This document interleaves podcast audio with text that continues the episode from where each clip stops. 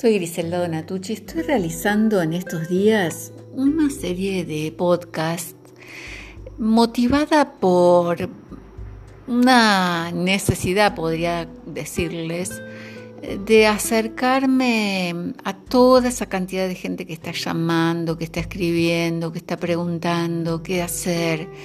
Eh, también por las energías que estoy percibiendo y, bueno, no necesariamente va a ser el podcast de los testimonios de agua de mar o las entrevistas a la gente que toma agua de mar. En estos días estaba pensando hacer un como con un nombre diferente, como ponerle intimar, intimar, bueno, algo que tenga que ver con lo íntimo, con lo con poder compartir lo que nos está pasando. Y por supuesto, con la primera persona que, pensé es eh, con Beatriz. Beatriz es una terapeuta, una psicóloga que yo entrevisté cuando estuve en el sur, en Viedma y en Carmen de Patagones. Ella mm, organizó un taller allá con sus conocidos y, y fue la verdad que un encuentro precioso. El video que hicimos con Beatriz, que ella se, refirió a su experiencia con el agua de mar en una situación de estrés postraumático, ayudó a muchas personas que me lo hicieron saber a mí y también a Beatriz. Así que, bueno, sin más, contarles que acá estamos y voy a dejarle la palabra a Beatriz. Querida, todo tuyo, el micrófono, para que le cuentes a los oyentes que, no han visto tu video, tu entrevista, así que después se lo voy a poner ahí debajo del podcast para que también te conozcan visualmente. Bienvenida. Gracias, gracias Griselda y gracias por la propuesta. Eh, me decías que a lo mejor puedo dar algún aporte y confío en tu criterio, de modo que aquí estoy eh, se acostumbra, ¿no? Eh, decir quién es la persona que se presenta en un lugar como el que vos me estás ofreciendo. Y entonces me pregunto, ¿le tengo que decir a la gente quién soy? Qué difícil, qué difícil.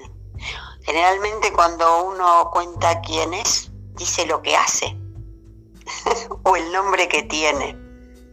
La condición de ser es más compleja, es más profunda, tiene que ver con, esto tal vez que estás tratando de dibujar, que es la intimidad, eso tiene que ver con la interioridad.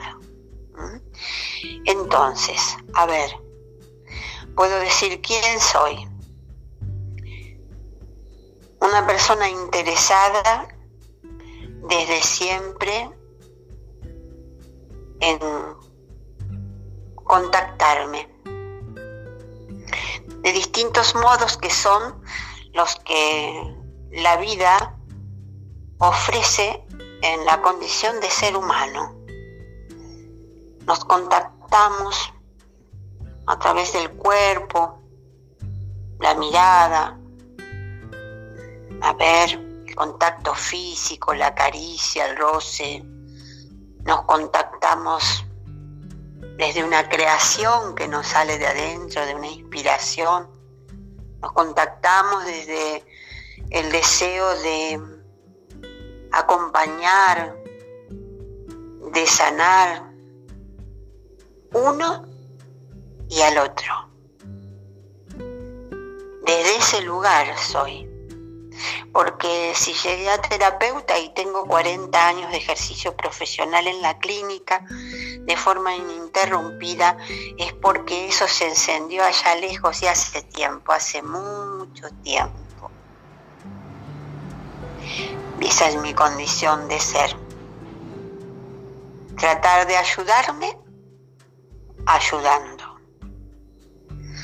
Lo que hice, mucho como muchos, como muchos en 40 años de trabajo, Griselda. ¿Mm? Eso no es ninguna excepción. Pero sí es, Esa soy para es, es una vasta experiencia de conocer el alma humana, ¿verdad? Eh, sí, acá sí voy a hacer literal una cosa. Eh, a ver, si de conocer se trata, es haber experimentado la escucha de la palabra, mm, del pesar, mm, de, la duda, del miedo, eh, de tantas emociones, pero además también de la alegría, del poder del hallazgo de poder llegar a encontrar los recursos que se necesitan para estar mejor? Sí. Hace unos días una amistad me, me decía, ¿cuántos años que eh, tenés de trabajo? ¿Cuántas horas? Yo agarré un papelito y me puse a hacer una cuenta. Término medio y no contabilizo un montón de otras cosas wow, me dije, hay como 77 mil horas de trabajo en esto. Yo no soy ninguna excepción. Cualquiera que estuvo tanto tiempo en eso, ¿no es cierto? Trabajó todas esas cantidades de horas. Luego, ¿qué te pasa? Tanta información, Griselda, me parece que en un momento se embuda y sale, ¿no es cierto?, por ese tubito de un embudo y genera un concepto o una idea respecto de las cosas. Que a lo mejor yo misma no la tenía antes. ¿Mm? Algo así. Para aproximarme a esto que estamos tratando de conversar. Sí, eh, en estos días, este, bueno, estamos viviendo algo, no sé, yo no, nunca lo había experimentado, no, sé si, si la humanidad lo había vivido así, de esta manera, eh, seguramente en otras culturas, no, sé. Eh, ¿cómo, lo estás recibiendo vos de, las, digamos, los pacientes que estás atendiendo?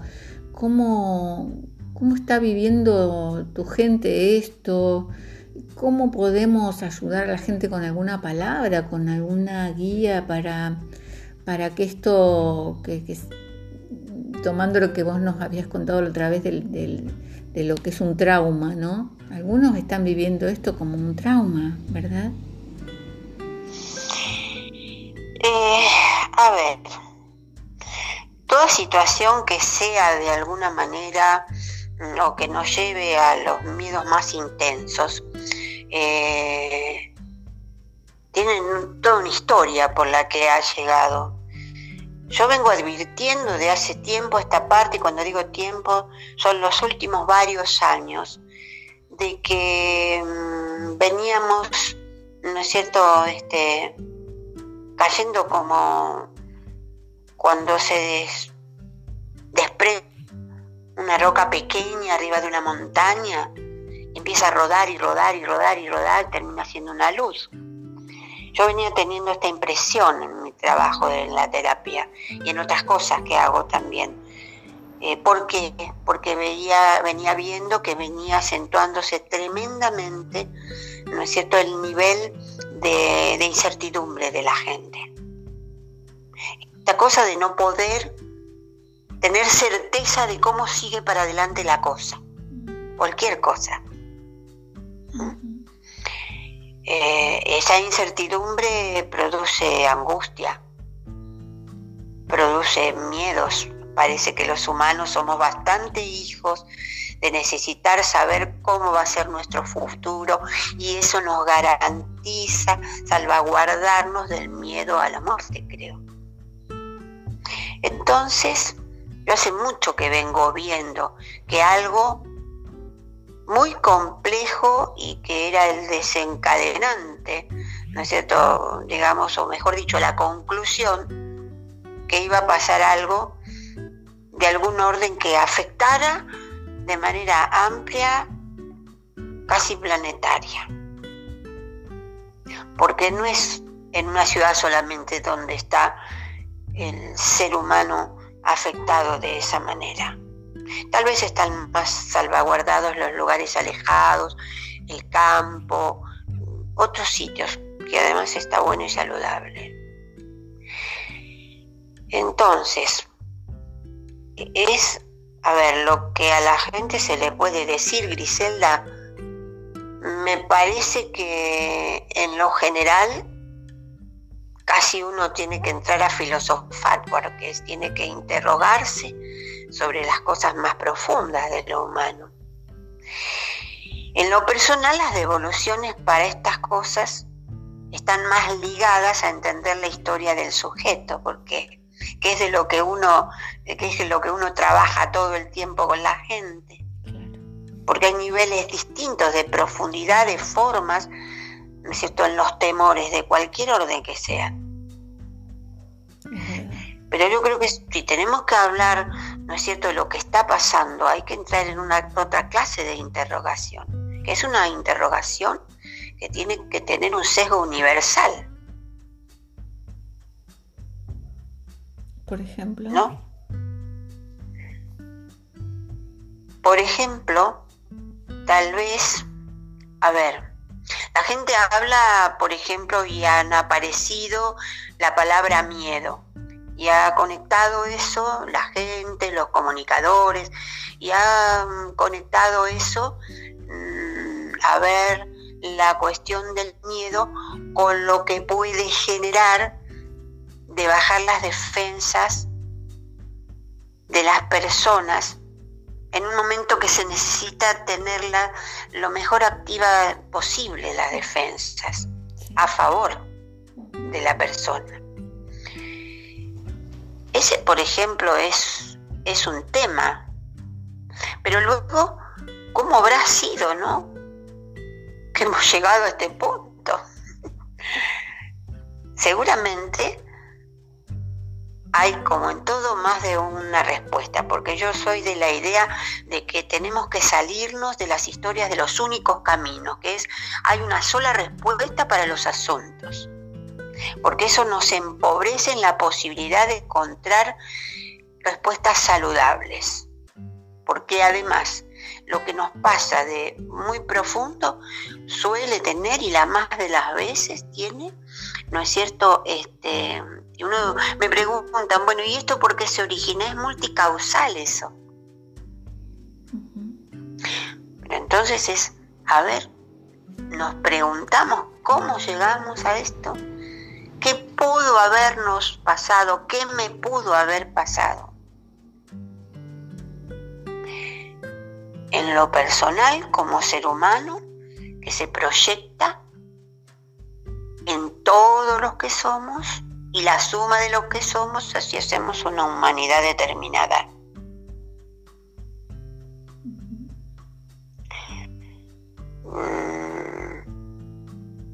Yo acá, perdóname, pero acá, acá eh, con este te estoy siguiendo tu, razonamiento.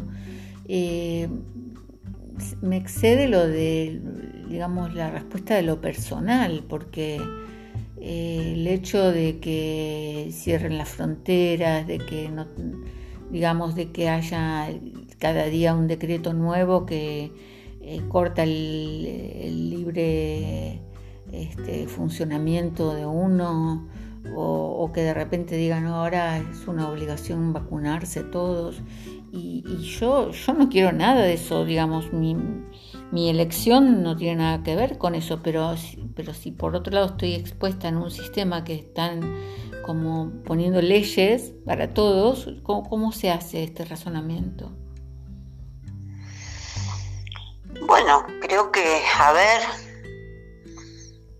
hay un libre albedrío a tener en cuenta, pero este, la mayor de la cantidad de las personas han elegido o vienen eligiendo hasta aquí, parece que hay algo respecto de la necesidad de cambiar este paradigma, vienen eligiendo vivir en una forma de sociedad, ¿no es cierto?, que está planteada desde la afuera, sobre todo desde la afuera, de una forma que, bueno, a lo mejor podemos ponernos entre paréntesis esto.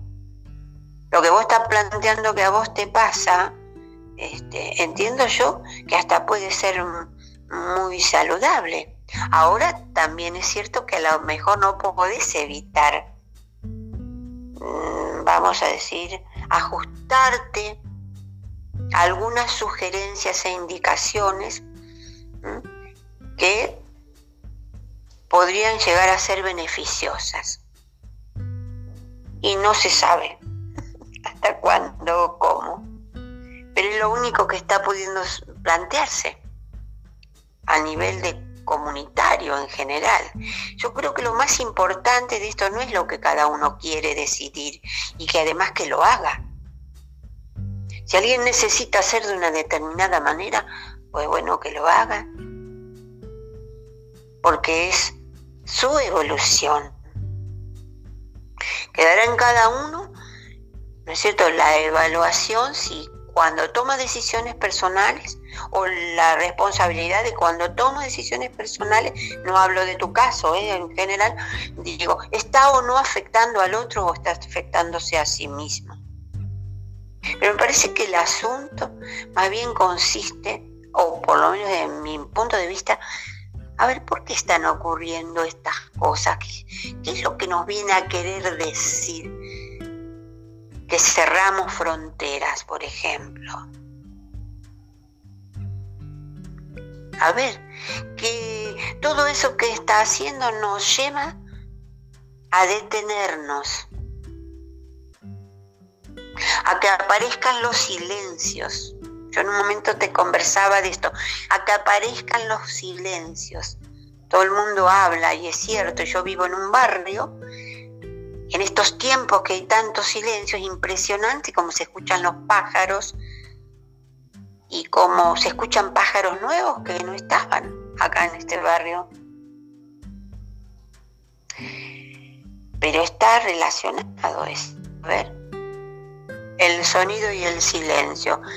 ¿Por qué todo esto así? Es como que hay que callarse, ¿no? Yo decía, y ahí puse en algún momento a los amigos, algo así como diciendo, a ver, si habláramos menos, no contaminaríamos con las gotitas de la boca que salen, que nos generan los contagios.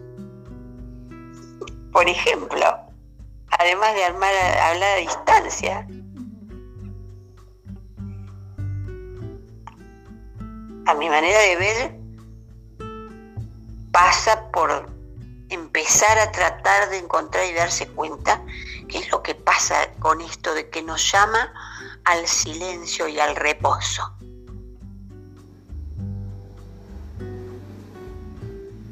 Eso sería una mirada, o sea, de una manera linda de verlo, el silencio y el reposo, y no sentir que uno está, eh, esto del la interpretación de la cuarentena como, como un encierro, como que no puedes hacer tal cosa o como que se te quita la libertad.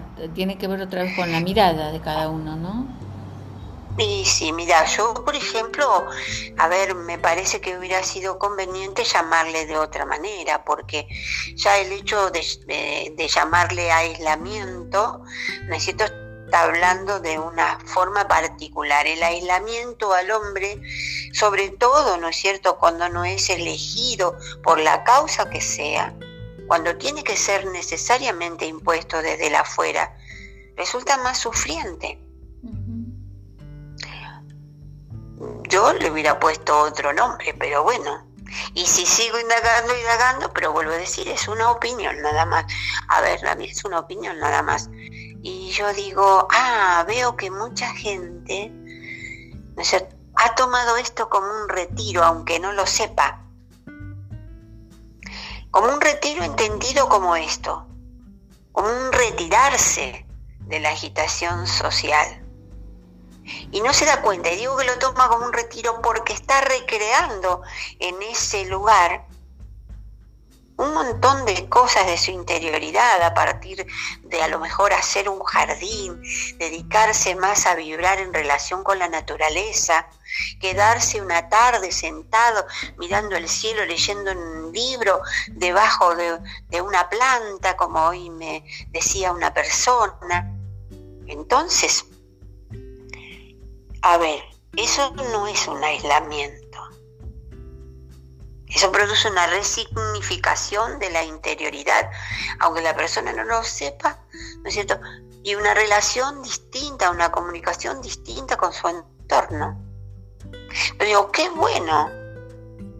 Si el retiro fuera voluntario, en el buen sentido, de hecho, no se puede estar esperando tanto para que eso surja, ¿no? Porque no es lo que está al orden del día, tener un retiro voluntario y laico. ¿Eh? A ver, se entiende que no quiere decir que esté alejado de creencias, sino de sujeciones a determinadas pautas que vienen desde la afuera. Entonces, mejor que aislamiento es otra cosa. Esto va a tener varias, me parece que va a tener varias caras. Alguna gente, yo creo que es la menos, ¿no es cierto? Desde el punto de vista emocional estamos hablando. Y estamos hablando además sobre la base de que esas personas tengan una base de un confort mínimo. Lamentablemente no es lo que pasa en tantos lados y por qué no en la mayoría de la gente. Entonces ya tenemos que entrar a hablar de otras cosas que yo no me siento muy autorizada porque habría que hacer análisis sociales, tal vez político-económicos, ¿no es cierto? Y de otros órdenes que no es, no es lo mío. Sí, claro, esto mm, yo te escucho y, me pasa por la cabeza eh, cada mensaje que la gente escribe, bueno, con respecto a, en mi caso la pregunta es sobre el agua de mar, ¿no? Que la pandemia y el agua de mar y el miedo y el miedo. El tema central es eh, de los mensajes, más allá de la pregunta de cómo hay que usar el agua de mar para la pandemia, es, eh, es el miedo, es el miedo al contagio, es la preocupación, angustia. Bueno, ¿sabes qué pasa? Mira, yo hay una cosa que creo que, que hay que considerar o sería bueno reflexionar sobre esto. El miedo se ha venido, a ver, el concepto de miedo se ha venido a instalar de una manera este, en nuestra cultura, por lo menos me parece, porque, a ver, tener miedo es algo que nos lleva al disconfort. ¿Sí? Es molesto, ¿no? Tener miedo. Es molesto tener miedo. Estamos en una cultura que tiende a decirnos que todo lo que es molesto tenemos que este, aliviarlo lo más pronto que podamos. Pero así se interrumpen los procesos. El miedo en realidad, si bien es molesto, de principio no es necesariamente malo. El hombre nació con el miedo para preservar la especie, en principio su propia vida y luego la especie. La familia. ¿Cómo sería si no le tuviera miedo a un felino fuerte que está libre, ¿no es cierto? A ver, con tremendas ansias de comerse un bocado de carne, ¿por qué no humana? A ver. Entonces, el miedo en principio no es malo, salvaguarda de muchas cosas. Ahora, cuando, con lo cual es bueno. Ahora, cuando algo se excede de la línea, como todo en todos los órdenes, empieza a tener otras características, que es que puede llegar a paralizar a la persona y quitarle las herramientas que originalmente tenía, ¿no es cierto?, para poder resolver aquello que le está generando el miedo. Algo real y que esté al alcance. Ahora, como ahora hay cosas que no están al alcance, de forma directa en un todo de las personas, pero hay muchas cosas que podemos hacer, ¿no es cierto?, para empezar a tener en cuenta ciertas sugerencias que se dan para los cuidados. Porque mm, no me parece que de por sí sea bueno mm, haber despreciar la experiencia de otros, sobre todo de gente responsable, que es otra cosa, empezar a darse cuenta quién y quién no puede decir cosas responsables, todo un asunto eso. Claro, también. Esto es todo un asunto, de hecho estamos muy, eh, muy embretados con esto, de hecho, a ver, sale una cadena que dice esto, esto, esto, esto, esto, esto y lo otro, y la gente no sabe distinguir la cadena, se le moviliza ese miedo que tiene que ver con lo que está pasando, más sus miedos anteriores, y además no, no los tiene trabajados. Por ejemplo, yo me doy cuenta que la gente que ha hecho su trabajo personal, en este caso lo de mis pacientes, y que hace tiempo que vienen trabajando estas cosas, no ingresan en esos miedos se dan cuenta perfectamente de las diferencias. ¿Por qué? Porque han aprendido a decodificar cosas dentro de sí mismos que le da herramientas para darse cuenta de la diferencia en el afuera. No, este está diciendo cualquier cosa, me dice hoy un paciente. Esto es una barbaridad, esto va a generar, generar toda una locura en la gente, ¿no es cierto? Fíjate vos, con cinco palabras alguien que es todo lo que puede llegar a desencadenar. Y sin embargo la mayoría de la gente quedó pegada con eso, que tiene otros propósitos, ¿eh? Claro. De otros tienen propósitos de otros órdenes, armar estas cadenas que además, no es cierto, bueno, circula, circula. Esas cadenas están basadas, eh, es decir, eh, creo que los que arman, que tendrán un propósito, yo no entiendo mucho cómo es esto, pero conocen cómo es el funcionamiento del miedo, enseguida opera el miedo. Mira, te voy a contar una cosa que es un ejemplo que yo lo veo clarísimo. Perdón que es una autorreferencia, ¿eh? Cuando yo estudiaba en la facultad estábamos en la época difícil en la ciudad de La Plata donde estudié, ¿no es cierto? Había todo, todo un movimiento que acá dimos en llamar este, la época de la gran represión, digamos, ¿no? Estábamos en la universidad, estábamos tomando una clase en un cuarto subsuelo para abajo. Cuarto subsuelo para abajo. El único acceso era una escalera que no tenía más de dos metros y medio de ancho.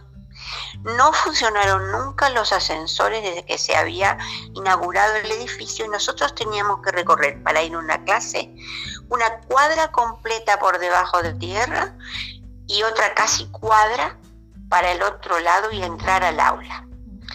La materia de la que se trataba era psicología del rumor y de la propaganda. Se me ocurre a mi compañera de equipo decirle en la clase práctica, ¿qué te parece si para poder comprobar esta teoría y todo esto que estamos viendo, largamos un contenido que genere un rumor? Y me dice, dale. Y yo digo esto, qué barbaridad acá donde estamos, en este lugar. Nos dan aire por estos agujeros, estamos a tres pisos debajo de la tierra. Cualquiera nos podría tirar polvo o cualquier cosa por acá y a nosotros nos falta el aire y nos quedamos como en las catacumbas. En las catacumbas romanas, así nos quedamos acá. En esos tiempos circulaba el miedo, mucho miedo. Y no parecía, pero estaba. Pasaron más de 40 años de eso. A ese sitio se le sigue llamando las catacumbas. Es fuerte, ¿no? No era la finalidad pensar, pero mira lo que generó ¿no es cierto? Esa raíz del miedo, que era encontrarle una palabra que de alguna manera lo signifique. ¿Por qué? Porque necesitamos hipótesis ante el miedo. Y las hipótesis se arman con palabras. En estos tiempos, yo lo que veo es que se desconfigura la palabra cuando hay exceso de ellas. Se convierten en ruido.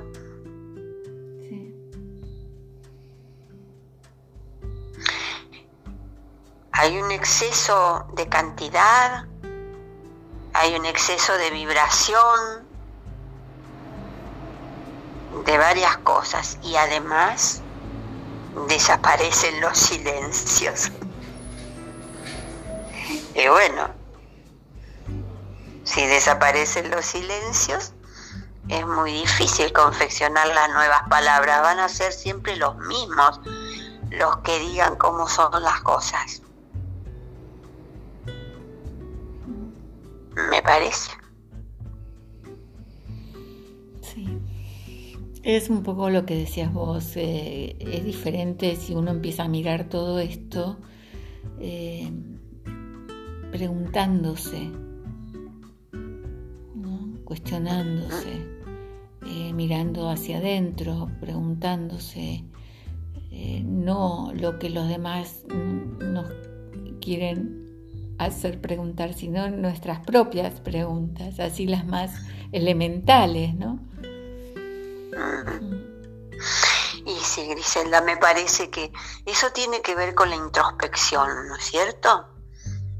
Con la introspección pero esto fue un debate de la humanidad en el mundo occidental, digamos, debate de capillas, debate de pensadores, ¿no es cierto? Que tiene que ver con qué es lo que el hombre puede conocer y cómo.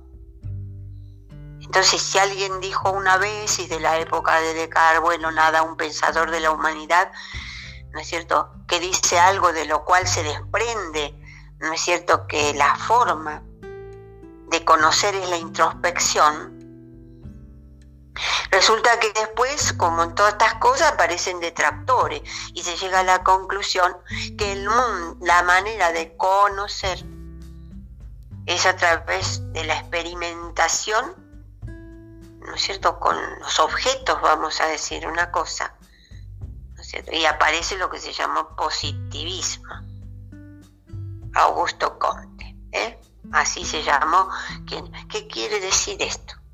Transformamos la idea de que conocer es conocernos en principio nosotros con la salvedad que eso puede tener.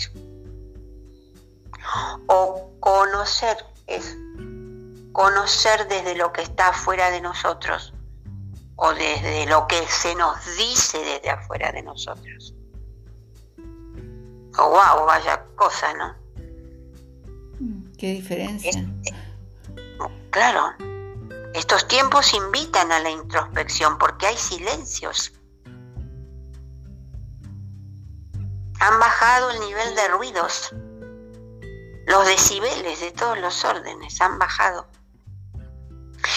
Esto como dicen algunos, bueno, a ver, la música, la música de Mozart tiene, ¿no es cierto?, una frecuencia de onda, vamos a decir, que es saludable y acorde con la frecuencia humana. Entonces es saludable escucharla. El ruido de la naturaleza,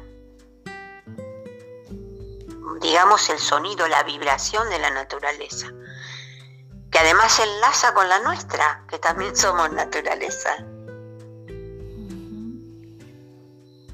Pero bueno, donde esas vibraciones son muy diferentes y generan ruido, descompaginan un montón de cosas.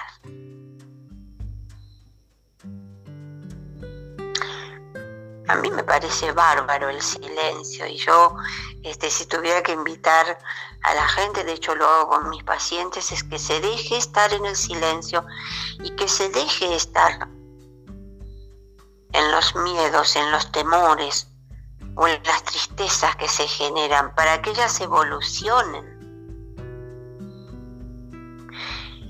En el silencio y en la palabra amorosa que deviene de esa energía afectiva de la gente que, con la que nos queremos bien, evolucionan los miedos. Y si a veces se necesita ayuda, bueno, también hay que hacer consultas. Hay que hacer las consultas, cada cual la hace donde le parezca. Yo tengo cerca gente que eligió hacer consultas, ¿no es cierto?, en un ámbito de la psicología. Y resulta, yo siempre digo que la gente no come vidrio, Griselda. no va a los tratamientos psicológicos durante tantos años a pagar un dinero que bien le cuesta y a ocupar un tiempo que bien le cuesta hacerlo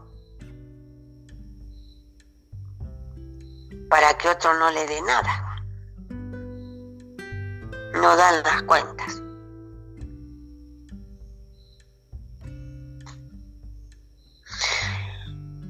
Eh, bueno, eh, entiendo que estás ahí, ¿no? Claro, estoy, estoy acá como... Yo tengo como una capacidad, o no sé si es una capacidad, eh, de, captar las, ciertas energías de la gente y de los entornos. Y escuchándote a vos es como, es como, como si fuese otra realidad la que vos estás compartiendo, ¿no? Eh, diferente a, todas las que yo he visto en estos días o de la gente, como te dije, que me consulta, la, mía incluso. Eh, yo no tengo televisión, pero sé que hay mucha gente que está con la tele prendida todo el día. Bien, Con las, mm. las cuentas del, del nuevo muerto que apareció en tal lado y están con eso, ¿no? O están odiando al que ven que salió a la calle a hacer los mandados. O, bueno, estoy viendo montones de cosas que son como otra cosa diferente a lo que vos me estás contando, ¿no? Porque yo digo, o sea, esto de, de que cada persona vive las cosas con una realidad diferente, ¿no? Pero bueno, eh, esa gente que está mirando la tele y que odia al vecino que salió a comprar o eh, incluso si eh, se dice cualquier barbaridad, le dicen, le comentan, hasta usan las redes sociales para eso, para denunciar. Y bueno, este... Mm, eso me parece que bueno, es esto también, eh, Giselda, me parece, a ver, lo que yo te planteaba, yo no creo que sea otra realidad, sí otro aspecto de la realidad. Y este que vos estás planteando ahora es otro aspecto de la realidad. Las pantallas en general son muy nocivas. Son, son nocivas para, para la vista, para empezar. Y son nocivas porque generan una suerte casi de fototropismo positivo, que quiere decir, eh, como los insectos en las luces, en las esquinas, en los veranos que dan vuelta, quedan pegados ahí, ¿eh? y como casi que no pueden salir. Pero además hay otra cosa, no solamente la luminosidad, que es nociva ¿no es cierto? Y que deja en, ese estado, sino que además los contenidos, porque los contenidos, ¿no es cierto?, son tan, este, tienen aspectos tan, a ver, movilizadores de esos, de esas emociones básicas del miedo, del terror y todo esto que la persona sigue mirando casi como queriendo de alguna manera a partir de eso resolverlo. Es curioso, una cosa contra una paradoja, ¿no? Como quien cuando te están largando una noticia por un noticiero de que, este, como pasó una vez, ¿no? Un niño se cayó en un pozo y dale, dale, dale con las imágenes impresionantes hasta el punto de ser perverso. Y la ilusión de la gente en general era que saliera con vida. Muy poca gente se daba cuenta que eso no podía ser de ninguna manera. Bueno, las pantallas tienen sus cosas. Si yo tuviera que sugerirle, de hecho lo hago con mis pacientes, yo trabajo muy a fondo el uso de las pantallas, mucho antes inclusive de que ocurra todo lo que ahora está ocurriendo, porque es un factor de estrés muy importante en la gente. Y las personas que están lábiles más, ¿no es cierto? moviliza cosas que después resulta muy difícil de remontarlas y de no ser que, bueno, tienen que hacer todo un trabajo para eso después. Claro, es lo que te decía. Ni, ni hablar de los, de los chicos y de los jovencitos, ni hablar. Sí, también de los adultos, los adultos mayores que están solos. Yo pensaba eso. Sí. adultos mayores que viven solos y que eh, tienen la televisión como compañía. Entonces me ha, me ha tocado ¿no? estar en medio de esa situación y tener que decir, por favor, mm, apaga la tele, porque eh, hasta escuchar decir que y sí, el suicidio eh, está bien, porque con esta locura. Entonces, a mí me preocupa, hay cosas que, bueno, me preocupa porque el condicionamiento es muy grande y no todo el mundo tiene las herramientas para, para hacer la introspección. Sí, sí, sí, sí, sí, de, una forma de quedar, la gente quedar conectada, ¿no? Yo me imagino, alguna vez me he imaginado, digo, bueno, si veo varios en esa, me ha pasado estar en un lugar, en una reunión, por ejemplo, 12 personas, de las cuales 10 están con el celular en la mesa después de cenar, en un festejo, era un cumpleaños. Y yo me imaginaba, si pudiera dibujarlo, ¿no? Yo me imaginaba en la cabeza un copete como un gorro y de ahí saliendo un cable, ¿no es cierto? Que se iba conectando, no sea un satélite. Es así. Todos parece que estuvieran en una situación distinta y personal. Es ilusorio eso. Todos de alguna manera están, están conectados a los distintos contenidos queda en todo caso un satélite central. Bueno,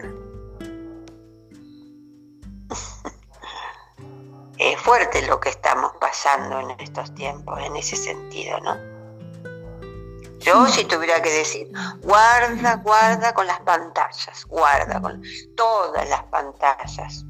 Además hay otra cosa, desde el punto de vista aún de los niños que incursionan y les dan, ¿no es cierto?, desde muy pequeños las pantallas. He visto criaturas de meses, están en el cochecito todavía, de ese que hay que pasearlos porque ni siquiera se sientan, ¿no es cierto?, sino que se los tumba ahí adentro, con un celular para que mire cositas, dibujitos o no sé qué cuánto. A ver, el hombre tiene que construir un espacio en la experiencia de estar en relación con el entorno y el mundo que, lo está eh, circundando. A ver, imagínate esto, mira.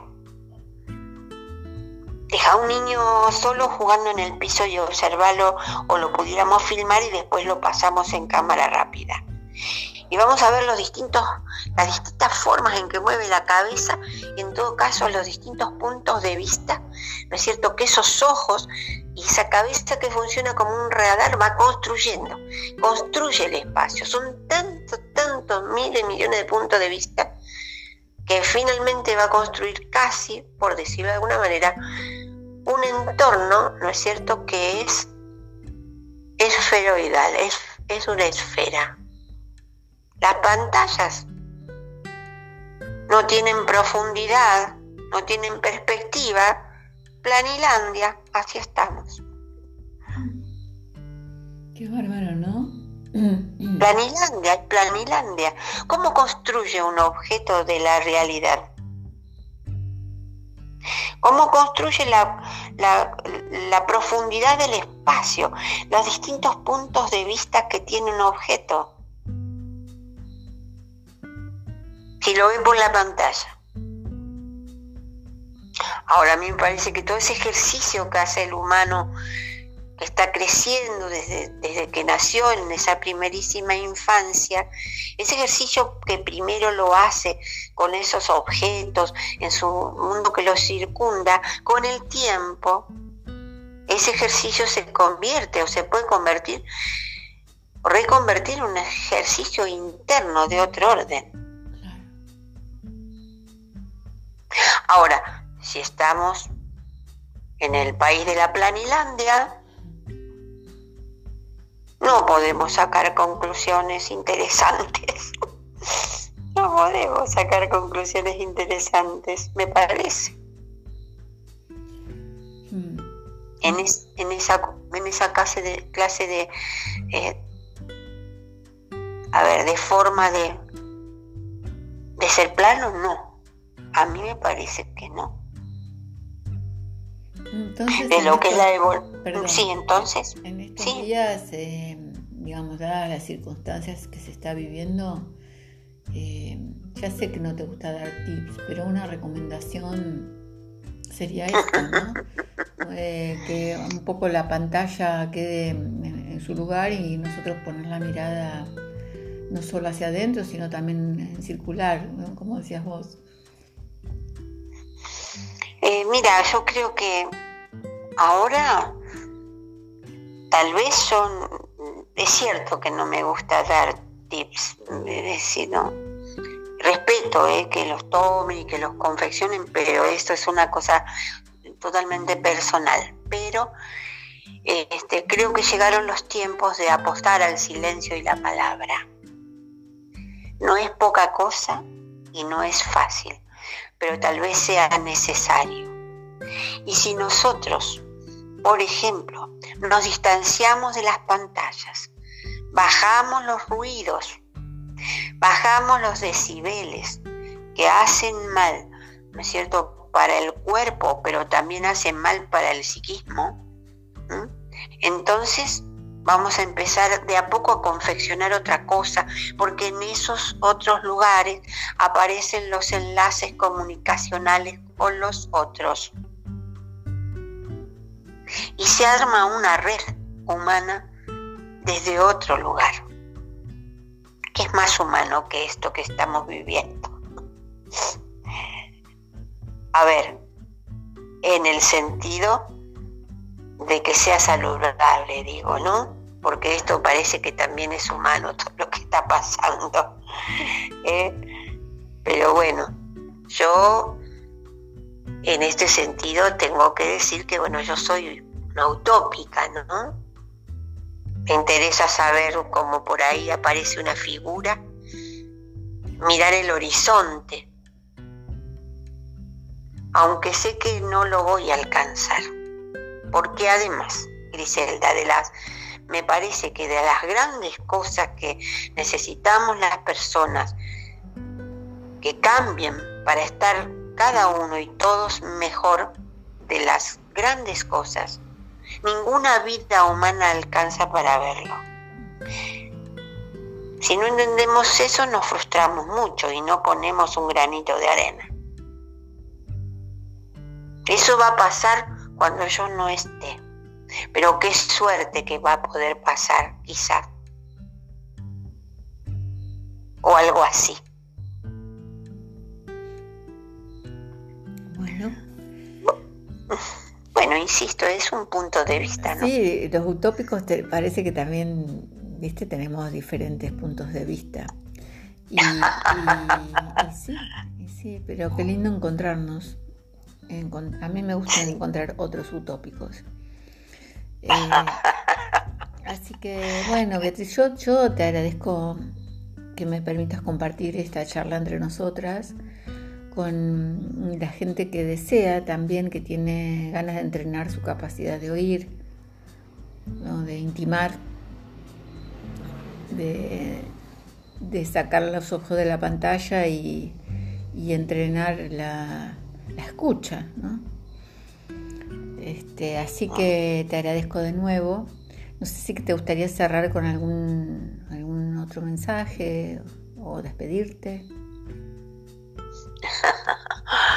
este, no, creo que no, que sería abundar de más.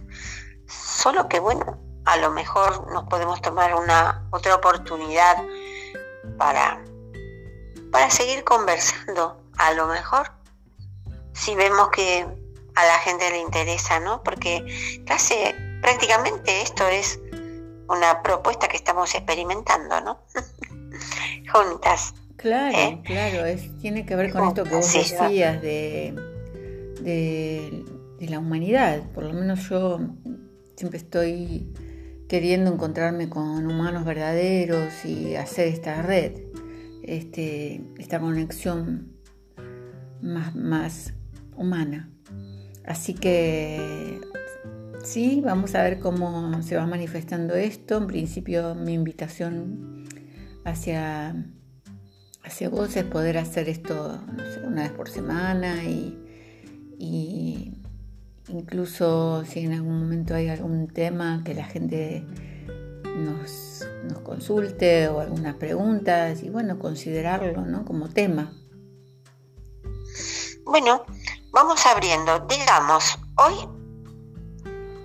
corrimos una cortina. Este, veamos qué es lo que pasa y qué es lo que nos pasa con esto. Este, permitámonos eh, experimentar y proveernos, si es que nos sale, de palabras nuevas para nombrar las nuevas cosas que queremos que vengan. ¿Te parece? Sí, me gusta. ¿Te gusta? Me gusta. Bueno, entonces, entonces, buenas ondas para eso. Buenas ondas. Y un brindis porque se pueda. Pero un brindis de jugo de fruta con agua de mar maravilloso, ¿eh? ¿Sí? unos chupitos de agua de mar, unos pequeños sorbos de agua de mar pura, más el jugo, más usarla todo el día y en spray, y lavarnos las manos con el agua de mar y rociarnos los ojos y los oídos y, y la boca, los enjuagues, bueno, todos esos detalles, por supuesto, agregados. Eh, yo voy a invitar a la gente a que vea también, que te conozcan la entrevista que hicimos en el video para completar, eh, porque viste que a mí me pasa, a mí me gusta mucho escuchar porque aquellos, aquellas épocas de la radio han sido inolvidables en mi vida. Entonces, cuando para mí la voz de alguien es súper importante. Y me pasa que cuando me conecto con la voz de alguien enseguida, ahora con esto de las redes sociales, quiero ver quién es. Además de lo que me transmite la voz, ahora quiero ver quién es. Así que bueno, les voy a poner el video tuyo. Y los invito a todos, a todos a que se vayan sumando a esta serie de podcasts y a este nuevo ciclo que todavía no sé si lo voy a llamar intimar o íntimo o va a tener otro nombre, pero mm, sí tengo muchas ganas de, de establecer este espacio y esta continuidad porque siento que tiene que ver con esto de las utopías que decía Beatriz. Por lo demás, los invito a, todos los interesados en el agua de mar, en aprender, a ver los videos en el canal de YouTube de Griselda Donatucci. En Facebook tengo un grupo con muchos archivos para que ustedes puedan descargar y leer. El grupo se llama Agua de Mar, Salud y Vida, Griselda Donatucci. La página en Facebook con el mismo nombre y bueno, la información está. Ahora tiene que cada uno ver, tenemos que ver cómo usamos el tiempo. ¿Sí? Beatriz, un abrazo. Otro para vos y cuántico, que llegue a toda la gente que pudiera estar escuchando. Gracias por todo, Griselda. Hasta pronto y un abrazo para todos.